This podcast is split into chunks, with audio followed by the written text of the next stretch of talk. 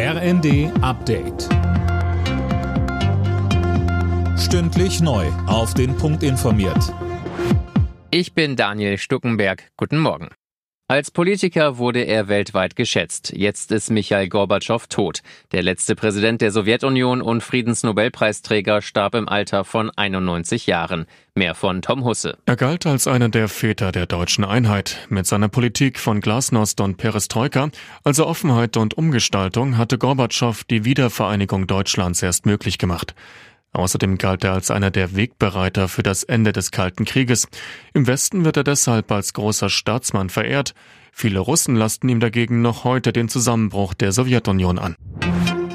Mit einer Kabinettssitzung geht heute Vormittag die Klausurtagung der Ampel auf Schloss Meseberg zu Ende.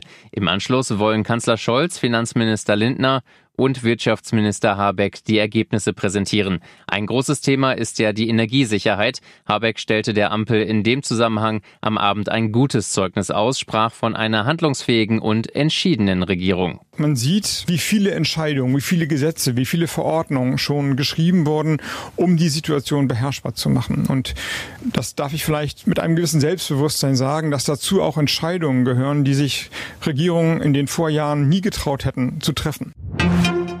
Russland hat die Gaslieferungen über Nord Stream 1 in der Nacht wie erwartet gestoppt. Nach Angaben der Nord Stream AG fließt seit 3 Uhr keine nennenswerte Menge Gas mehr durch die Ostsee-Pipeline.